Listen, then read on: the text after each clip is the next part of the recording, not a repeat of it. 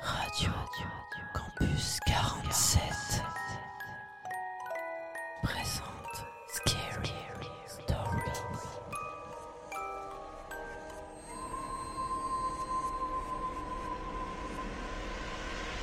Salut, c'est Manon sur Radio Campus 47.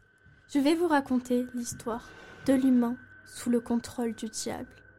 Il était une fois, le 21 mai 1960, l'un des pires tueurs en série d'Amérique est né, nommé le cannibale de Milwaukee. Vous l'avez bien deviné, nous allons parler de la longue descente en enfer de Jeffrey Dahmer.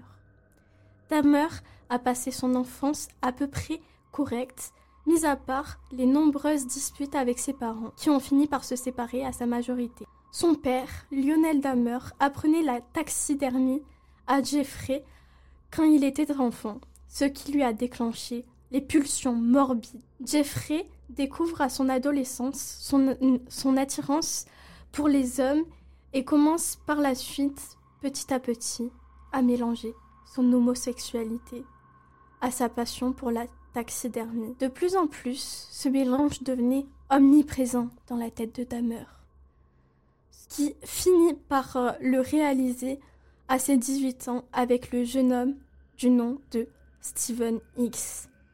Dahmer l'amène chez lui, lui offre une bière, puis finit par l'abattre avec une altère et fit de la taxidermie sur euh, Steven avant de jeter ses restes. Dahmer, satisfait de son fantasme, essaya de lutter contre ses pensées pendant neuf longues années, aidé par sa consommation d'alcool et son intégration à l'armée.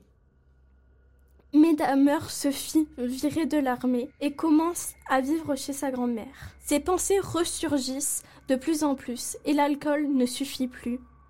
Et il se laisse guider par ses pulsions. À partir de là, Jeffrey est incontrôlable et commence à faire des massacres humains dans tout Milwaukee, chez sa grand-mère et par la suite dans son appartement, le 213, le nom d'appartement qui a fait et qui fait encore peur à toute l'Amérique.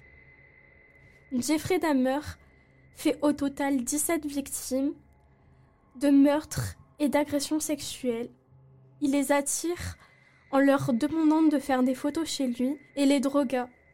Et après les avoir abattus, il abusa de les, euh, des cadavres pour les manger par la suite.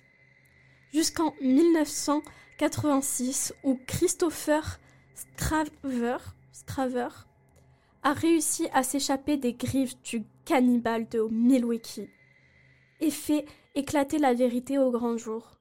Jeffrey fut condamné en février 1992 mais se fait tuer en 1994 dans sa prison. Mais pourtant continue et continuera à hanter les esprits.